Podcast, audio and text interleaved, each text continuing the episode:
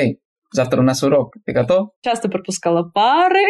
Хорошая подруга всегда мотивирует. Мне просто нравится, как звучат языки. Ничего не понимаю, просто интересно. Так классно, ты говоришь на русском, ты американец. Почему ты не создал YouTube-канал, чтобы показать мир, чем ты занимаешься? Средний возраст пилотов это 40 50. Я видел Николас Кейдж. Многие думают, что в жизни в Калифорнии ты увидишь много знаменитых людей, но это редко бывает.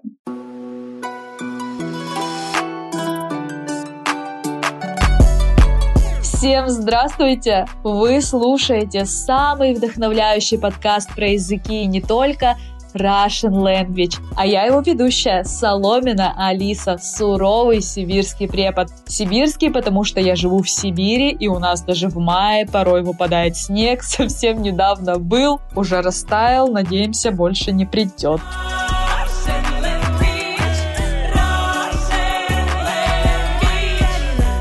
Суровый препод, потому что я уже 10 лет преподаю, более 10 лет учусь в педагогическом университете. О боже, какая цифра! Прошла путь от лицеиста до аспиранта. Сейчас я на этапе аспиранта. Надеюсь, скоро буду на этапе кандидата. И этот подкаст называется...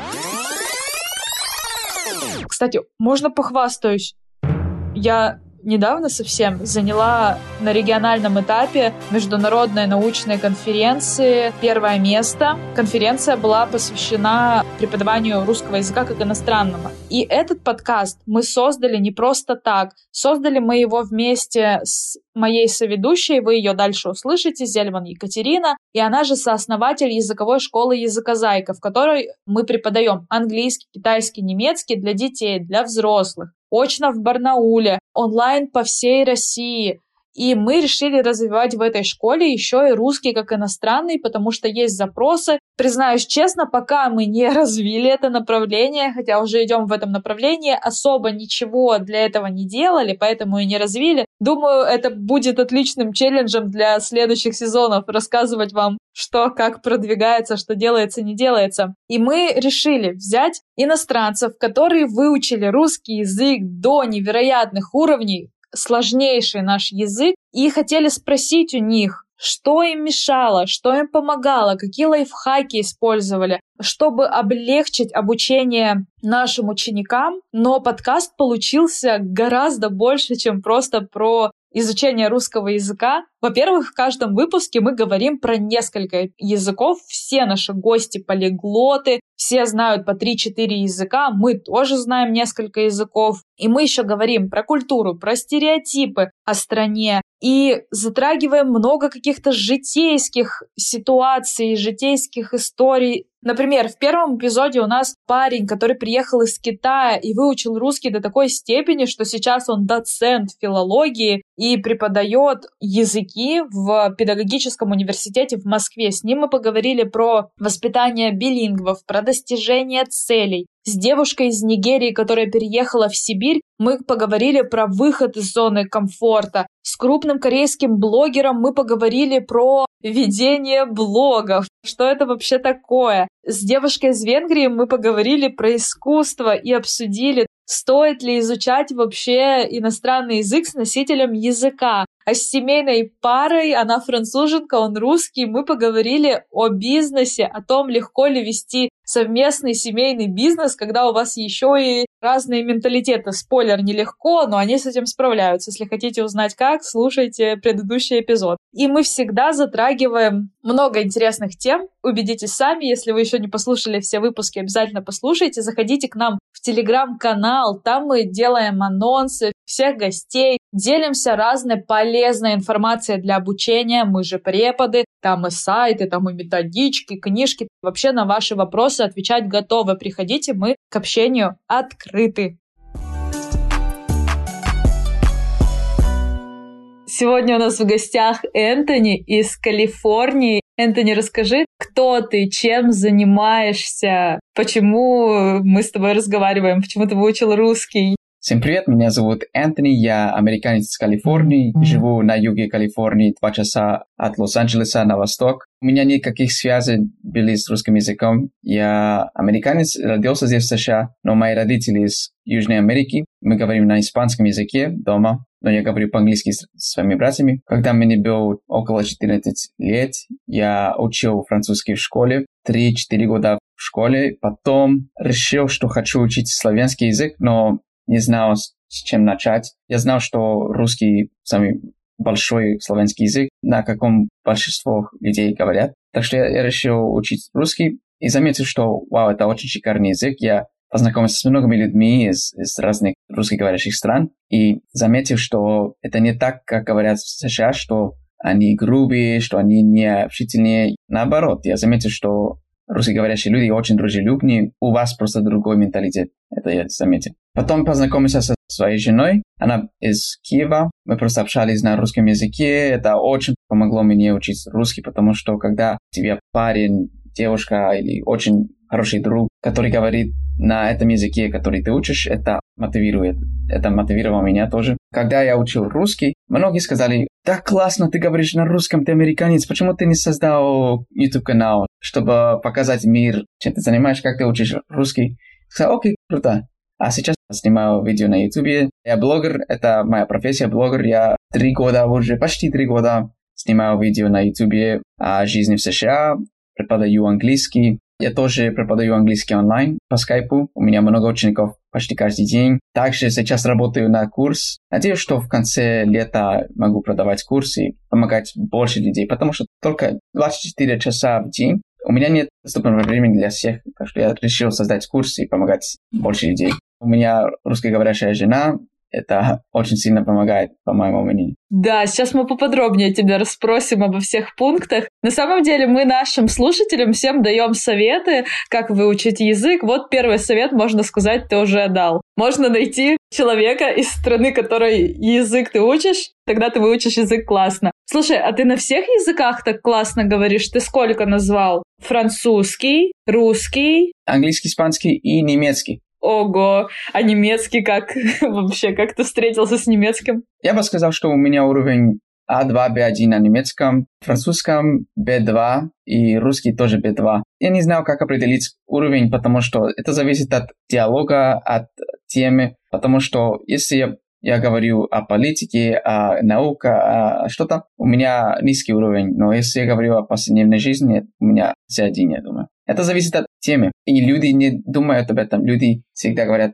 я хочу знать свой уровень английского языка. Окей, но это зависит от контекста, о чем мы говорим. Если кто-то доктор, и мы говорим о здоровье, тогда у него очень хороший английский. Но если мы говорим что-то другое, например, я пилот, если мы говорим о авиации, он не знает об этом, так что у него низкий уровень английского. Кстати, ты не сказал, что ты пилот. Вот это тоже интересно. Ты пилот, по-моему, я видела частной авиации. Что это значит? Что значит частная авиация? Тебя не платят, чтобы летать. Нельзя получить оплату за полет. Если кто-то хочет летать с тобой, это просто увлекательно, это не профессионально. А, то есть это у тебя как хобби? Это как хобби на данный момент, да. Но ты же по-любому учился на это, чтобы летать. Да, я в США, я думаю, в России тоже и в других странах есть частная лицензия, потом есть коммерческая лицензия, есть Instrument Flight Rules. Это значит, что ты получишь разрешение летать ситуации, когда ничего не видно, просто в облаках можешь летать. И потом есть Multi-Engine Rating, можешь летать с двумя двигателями. Потом Certified Flight Instructor, что значит, что ты можешь стать инструктором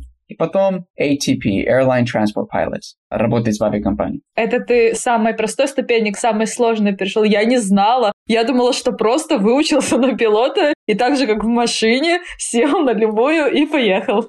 Нет, это очень долгий путь. Это вот почему средний возраст пилотов это 40 50, потому что 2, 3, 4 года учишься летать на самолете. Это не так просто. Просто летать на маленьком самолете, как у меня, Cessna, но чтобы приземлиться и улетать и управлять Boeing, Airbus, нужно много практики, особенно когда это очень много ответственности, когда 100, почти 200 людей сзади сидят и хотят встретиться с семьей в других странах. Это много ответственности. Мне кажется, сколько угодно людей там сзади сидят, все равно ответственность. Ты кого-то катаешь на самолете или просто один летаешь? Я один летаю, но иногда, когда посещают мои родственники из Колумбии, посещают США, я их даю маленький тур здесь рядом с моим городом. У тебя свой самолет или это какая-то аренда? Я арендую, называется Cessna 172, самый популярный самолет. И крылья наверху, не внизу, но наверху. Я не знаю, как описать это. А ты потом пришлешь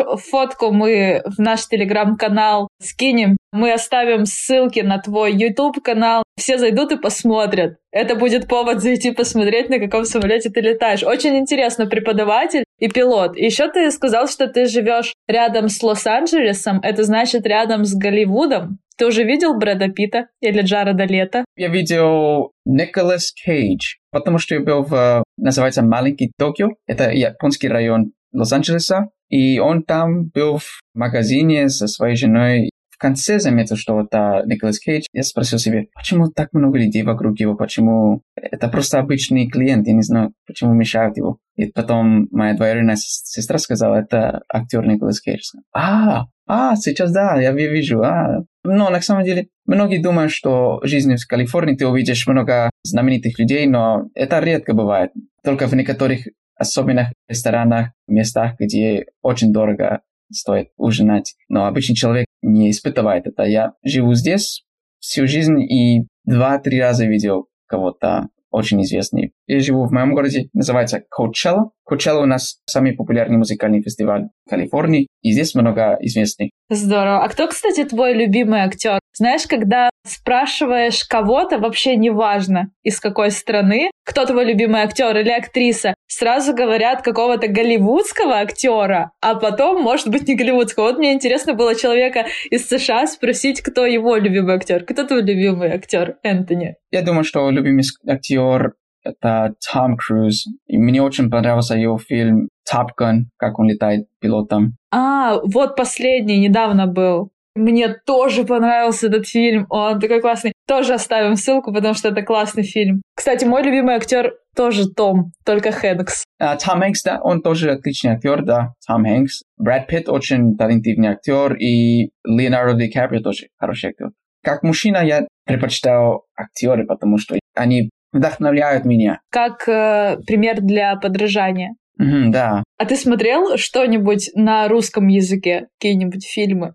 Да, я смотрел «Брат», я смотрел советские фильмы, как «Иван...» Васильевич меняет профессию. «Ирония судьбы», «Самогонщики». А почему ты выбрал советские фильмы? Советские фильмы, советская музыка мне больше нравится, чем современная русская музыка. Честно, совсем мне не нравится современная русская музыка. Советская музыка, да. Советские фильмы, да. На самом деле у тебя не у одного такое мнение, у многих русских такое же мнение, но не у всех. А, кстати, интересно, очень многие иностранцы, когда спрашиваешь про русские фильмы, называют Иван Васильевич меняет профессию. А я его не смотрела, кстати, надо посмотреть. А когда спрашиваешь китайских студентов, какой фильм они смотрели, они говорят «Сибирский цирюльник». Я не знаю, не смотрела этот фильм, но все его говорят, именно китайские студенты. Интересно. Может быть, в Китае они смотрят эти, эти фильмы. Например, я заметил, что в Европе и в России фильм «Один дома» известный, очень популярный фильм. В США мы смотрели это, но это не так популярно для нас в США. Но в Европе это очень популярно. Все смотрят на Новый год, э, Рождество. Здесь иногда, но не, не так важно для нас, американцев. Да, я заметил, что то, что популярно, что интересно для европейцев, для русских, иногда не всегда популярно для нас в Америке. Как Макдональдс, например. Макдональдс. Я был в Киеве, была большая очередь в Макдональдсе. Здесь в США редко бывают. Это не так популярно в США, Макдональдс. Люди предпочитают In-N-Out здесь в Калифорнии или Five Guys, другой ресторан. Да, кстати, очень интересно, что ты об этом рассказал. Вообще на твоем канале мне очень нравятся видео, где ты рассказываешь про настоящую Америку, а не про ту, которая прячется за голубыми экранами Голливуда. Да, у тебя была такая фраза, она мне очень понравилась. И мне понравилось, что ты как и хорошие, так и плохие мифы развеиваешь. Это очень интересно. Вот какие стереотипы чаще всего возникают у людей, у русскоговорящих. Вот что тебя чаще всего спрашивают? Правда это в Америке или неправда? Во-первых, что мы кушаем фастфуд каждый день. Благодаря моя жена я сейчас почти каждый день ем дома, потому что она готовит. Стереотипы иногда, они существуют, потому что отчасти они правды. Например, а, что американцы ленивые. Да, американцы иногда ленивые, потому что они вместо того, чтобы ехать купить еду, они заказывают на доставку и доставляют, чтобы кто-то доставил. Мы сейчас так же делаем. Если они едут куда-то, например, супермаркет, иногда они едут в супермаркет пижамами. Так что это не типично в России или в Европе э, ехать в супермаркет в пижамах. Но также американцы очень трудолюбивые и каждый день работают без перерыва. Американцы редко путешествуют. Они, многие говорят, о, американцы путешествуют. Не все. Много русскоговорящих на Бали, в Дубае, но большинство русскоговорящих никогда не уехали из своей страны, никогда не путешествовали. То же самое с американцами. Это интересно, да. А ты встречал какие-нибудь стереотипы, которые ты думал, что это правда, а потом, например, когда пообщался с русскоговорящими и понял, что это не так? Ну, например, ты уже про один сказал, что думал, что все такие угрюмые, необщительные, а оказалось это по-другому. Именно это, а также, что русскоговорящие люди ненавидят США, но это неправда. У меня много учеников из России, из Беларуси, из Казахстана, из Украины, из всех стран. Я не познакомился с ни с кем, который ненавидит американцев или ненавидит США. Так что это, конечно, просто... Это стереотип, да. У нас в подкасте есть две реалити-рубрики. И чтобы услышать о второй, вам нужно дослушать этот и любой другой эпизод до конца. Прямо на самых последних минуточках каждого эпизода я рассказываю о неком челлендже, о неком вызове, который я бросила сама себе, даю полезные советики людям, которые занимаются тем же, чем занимаюсь я в данный момент. Интрига. А первая рубрика будет прямо сейчас. И эта рубрика посвящена делу моей жизни, школе языка Зайка. Это языковая школа, и мы рассказываем про нее как про школу и как про бизнес. И рубрику эту, конечно же, ведет мой соведущий, мой сооснователь и хороший друг Зельман Екатерина. Кать, привет, я тебе слово передаю. Всем доброго времени суток. Это снова я к вам с новостями о нашей языковой школе Языка На этой неделе мне хотелось бы поделиться с вами одним интересным наблюдением. Ну, начну с того, что я веду ежедневник с самого открытия нашей школы. То есть, получается, уже третий год плотно я фиксирую все самые интересные события каждого месяца. И на этих майских праздниках у меня было время, я фиксировала то, что у нас есть в этом мае, и посмотрела, что было в прошлый год, позапрошлый, и заметила одну закономерность, некоторую цикличность. Все наши ученики в этом году, 90%, наверное, из всех, занимаются как онлайн, так и очные. Решила проверить, что было в прошлых годах. И представляете, на майских праздниках люди предпочитают заниматься. Хотя, казалось бы, да, весна, лето, все уже начинает цвести, тепло, хочется гулять на дачу. Но нет, люди предпочитают заниматься. Это очень интересно мне показалось. Хотя для нас, как сотрудников, в этом нет ничего удивительного. А в этом году у нас очень большой приток новых учеников, и когда мы рассказали о том, что есть возможность заниматься и на майских праздниках. Некоторые очень удивлялись и говорили, правда? Здорово. А можно вечером, к примеру, заниматься? У нас и такие запросы есть, когда, если разный часовой пояс, люди просят занятия попозже. Да, мы это тоже можем. И летом мы занятия проводим. Некоторые удивляются, думают, ничего себе, вы постоянно работаете. Наш ответ – да, мы постоянно работаем. Мы стараемся подстраивать удобный график для ученика, поэтому у нас практически все ученики приходят, и мы можем подобрать комфортное расписание для каждого. Также можем позволить себе не отменять занятия даже в какие-то праздники или выходные дни в связи с тем, что ученикам, например, нужно подготовиться к экзамену или, может быть, у них срочное обучение, потому что планируется какая-то поездка и так далее. То есть мы не отказываем в занятиях, мы с удовольствием подстроим удобное расписание.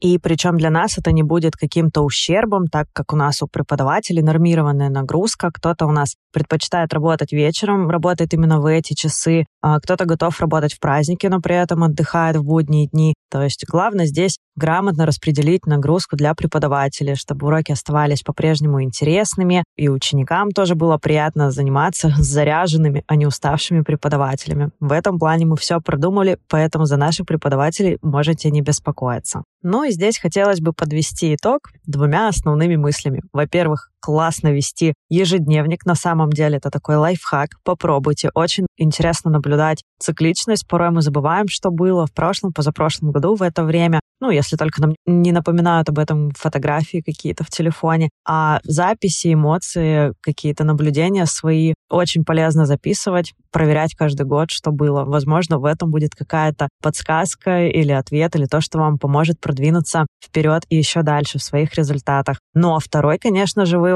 Мы очень лояльная школа в плане расписания, поэтому если вдруг у вас тяжелый график, ненормированный, какие-то неопределенные часы или у вас есть какие-то ограниченные сроки в плане обучения, вы можете смело обращаться к нашей школе. Мы обязательно подберем вам комфортное расписание и поможем прийти к своей цели. Все контакты нашей школы языка Зайка вы сможете найти в описании. Благодарю всех за внимание, желаю отличного дня. До встречи в следующем выпуске.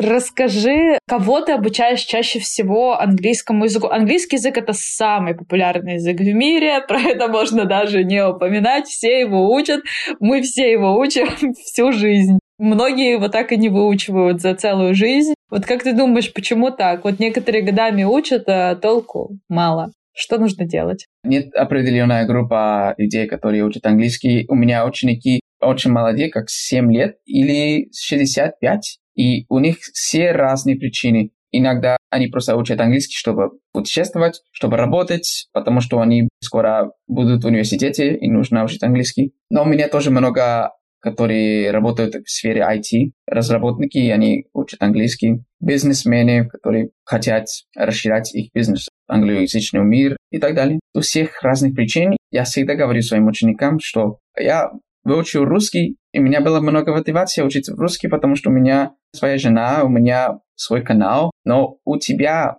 своя собственная мотивация. Что тебя мотивирует? Окей, тебя мотивирует машины, и хочешь продавать машины. В США можешь открыть бизнес и продавать свои машины, и знать, как убеждать людей, как говорить с людьми, чтобы продавать свой машин на английском языке. Это тебя мотивирует. Да, то есть иногда ученик приходит, да, это действительно так, и даже до конца не осознает, какая у него цель, иногда нужно помочь и потом напоминать об этой цели. Да, это действительно так. Что бы ты посоветовал для того, чтобы выучить язык быстрее? Вот кто-то советует читать, кто-то фильмы смотреть, кто-то разговаривать, кто-то путешествовать. Вот помимо того, что найти себе вторую половинку из другой страны, что еще можно сделать? Самое важное — это быть окружен языком. Когда ты читаешь, говоришь, слушаешь и смотришь английский или любой язык, это когда ты учишь язык. Если ты сидишь и смотришь TikTok, YouTube на родном языке, это бесполезно, по-моему. Если ты будешь смотреть TikTok или YouTube, делай это на этом языке, который ты учишь. Хотя это все еще пустая трата времени, ты изучаешь язык одновременно. Когда я работал на стройке с моим родителем перед YouTube, когда я приехал домой, я смотрел что-то на французском или на русском. Вначале, когда я только что начал учить русский, у меня не был канал, я просто работал на стройке у моего папы бизнес. Работал с ним и потом приехал домой и смотрел что-то на русском. И написал список новых слов. До сих пор у меня Boosty, знаешь, Boosty, так как Patreon, Boosty, сайт. У меня Boosty, я почти каждый день пишу текст, и потом аудиозапись, как я читаю этот текст, и потом список слов, потому что это, то, что я делал, когда я только что начал учить русский. Это было очень полезно для меня. Сейчас я хочу поделиться, чтобы мои ученики тоже это самое делали. Читать это очень важно.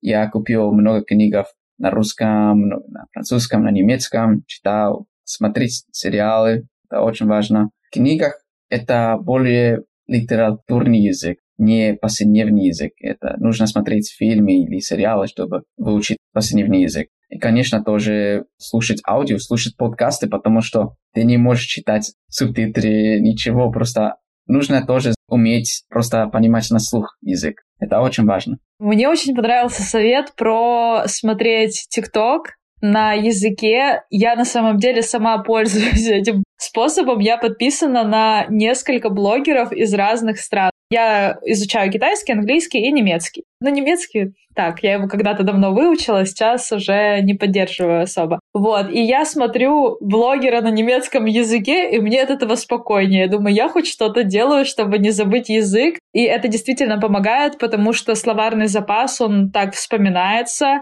что-то новое узнаю, это действительно удобно, и не обязательно все время смотреть только на языке. Можно же подписаться на нескольких блогеров, на одного, на двух. Я даже зачем-то подписана на испанских, на французских блогеров. Мне просто нравится, как звучат языки. Ничего не понимаю, просто интересно. И про то, что читать и выписывать, смотреть и выписывать, это, конечно, классно, но на это нужно много времени. Я думаю, чтобы выучить язык, нужна очень сильная дисциплина. Нужно, чтобы либо человек был сам очень дисциплинированный, либо чтобы кто-то его дисциплинировал, например, преподаватель, или, например, какой-то очень классный пример. Вот, например, я слово «пример» сказала раз 800 сейчас.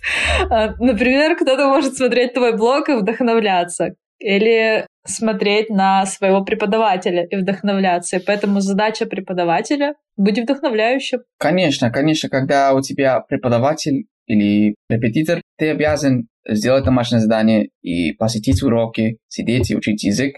Когда нет никого, ты должен сам все делать и без влияния, без давления. Просто есть настроение учить, окей, okay, есть. Если нет, но даже когда нет настроения и есть кто-то, говорит, который говорит, эй, завтра у нас урок, ты готов? Блин, окей, окей. Но я думаю, что я сам, я не хочу быть как высокомерным, но у меня много дисциплины, потому что требует много дисциплины, чтобы создать каждой неделе видеоролики на YouTube. Вначале я не был очень дисциплинированный, но дисциплинированный. Дисциплинированный.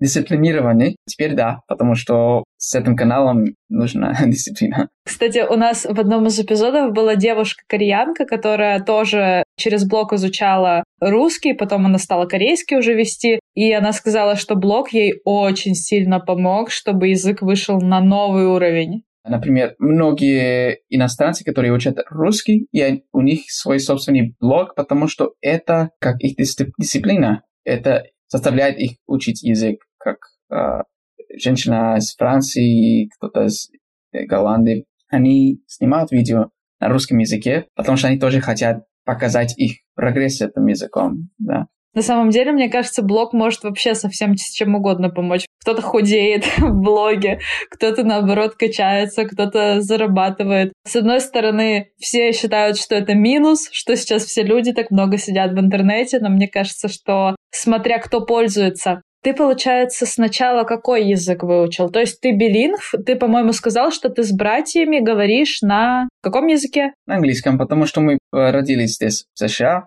говорим на английском но с родителями на испанском, да. Они переехали сюда. То есть ты с детства на двух языках разговариваешь? Да. А ты младший или старший из братьев? Я самый старший брат, у меня два младших брата. Кстати, мой младший брат только что вернулся из России. Он был в России, а сейчас изучает русский язык тоже. Да? А у него есть блог? Пока нет, но может быть потом. У меня, кстати, тоже двое младших. У меня младшая сестра и младший брат. Но они не пошли в языки, они другими делами занимаются. Как раз-таки в IT моя сестра, а брат еще маленький ходит в школу. Вот, а у вас, получается, полиглоты. Получается, у тебя брат младший тоже языки изучает. Да, изучает русский тоже каждую пятницу, говорит на английском, на испанском, и сейчас немножечко на русском улучшает свой уровень русского языка. Месяц назад перед Россией совсем не, не хорошо говорил. Честно, не говорил по-русски хорошо. А теперь лучше, потому что там, в Смоленске, в области, Вязма, никто не говорит по-английски. Все на русском языке говорят, и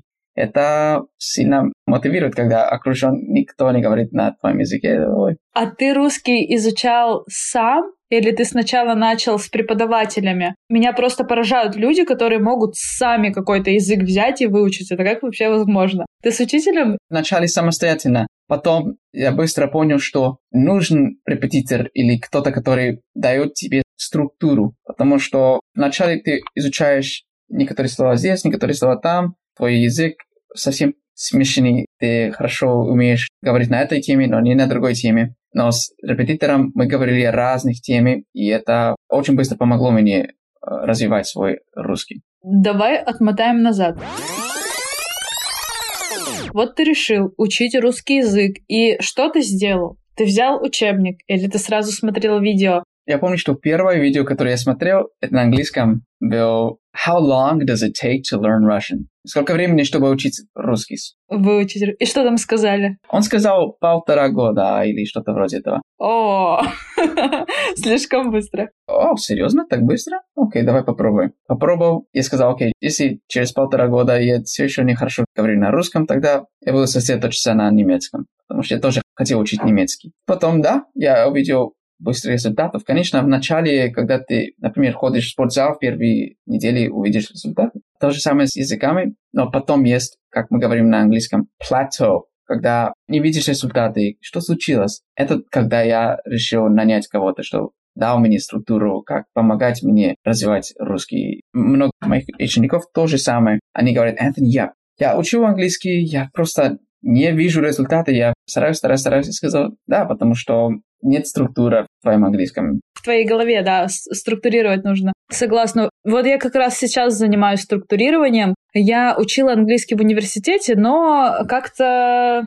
я увлекалась больше китайским, поэтому часто пропускала пары, вот, и что-то еще. И в итоге у меня английский как-то сам выучился. Я домашку там что-то тут, что-то тут. И, в общем-то, нормально знала, там могла прочитать, написать и так далее. Но в какой-то момент поняла, что у меня нет совершенно никакой структуры, и вот сейчас я занимаюсь тем, что я делаю структуру, структуру грамматики и добавляю слов. Кстати, мой учитель — это сейчас моя подруга. Я думала, что если у меня будет подруга, учитель, мне будет легче, потому что я могу не делать домашку, и она не будет меня ругать. Но мне очень стыдно не делать домашку перед подругой, еще стыднее, чем, наверное, было бы перед репетитором, поэтому я делаю домашку. Хорошая подруга всегда мотивирует другие подруги. Она понимает, что, эй, не отвлекайся, делай домашний, учи язык. Окружение решает действительно Интересно, мы с тобой и про языки, и не про языки, про все поговорили. Ты дал интересные советы, рассказал про то, как ты летаешь. А поэтому, ребят, все подписывайтесь. Мы оставим в описании ссылку на канал Энтони. Здорово обо всем он там рассказывает, оттуда узнаете еще больше. Спасибо тебе большое за этот разговор. Мне было очень интересно с тобой поговорить. Огромное спасибо за приглашение. Это было очень интересно общаться с тобой об этом. Да, я хочу, чтобы больше людей знали, что изучение языка, изучение любого навыка — это всегда должна быть мотивация и всегда должна быть много практики. Без практики, без мотивации никогда не достигаешь своей цели. Спасибо большое. Пока. Отличного тебе дня. Спасибо тебе. Тихо-тихо, слышите? Слышите, это шелестит мой словарь китайского языка, а значит, настало время нашего челленджа челленджа по возвращению моего уровня китайского языка, который проходит на протяжении всего первого сезона подкаста Russian Language. Мы объединились с моей подружкой-китаянкой, она сейчас живет в Китае и изучает русский язык, а я изучаю китайский язык. И каждую среду мы с ней созваниваемся в Zoom, и 40-50 минут я обучаю ее китайскому. Ой, наоборот, я ее русскому, она меня китайскому. И сегодня я хочу поделиться с вами одним лайфхаком, который, может быть, покажется слишком простым, кому-то даже смешным, но это действительно работает. Я не просто так пошелестела листиками своего словаря. Кстати, за прошлую неделю тут добавилось несколько интересных слов на китайском языке, например, захолустный диалект, стать кем-то, тяжесть на душе, Икея, шелковый путь, земной шар и так далее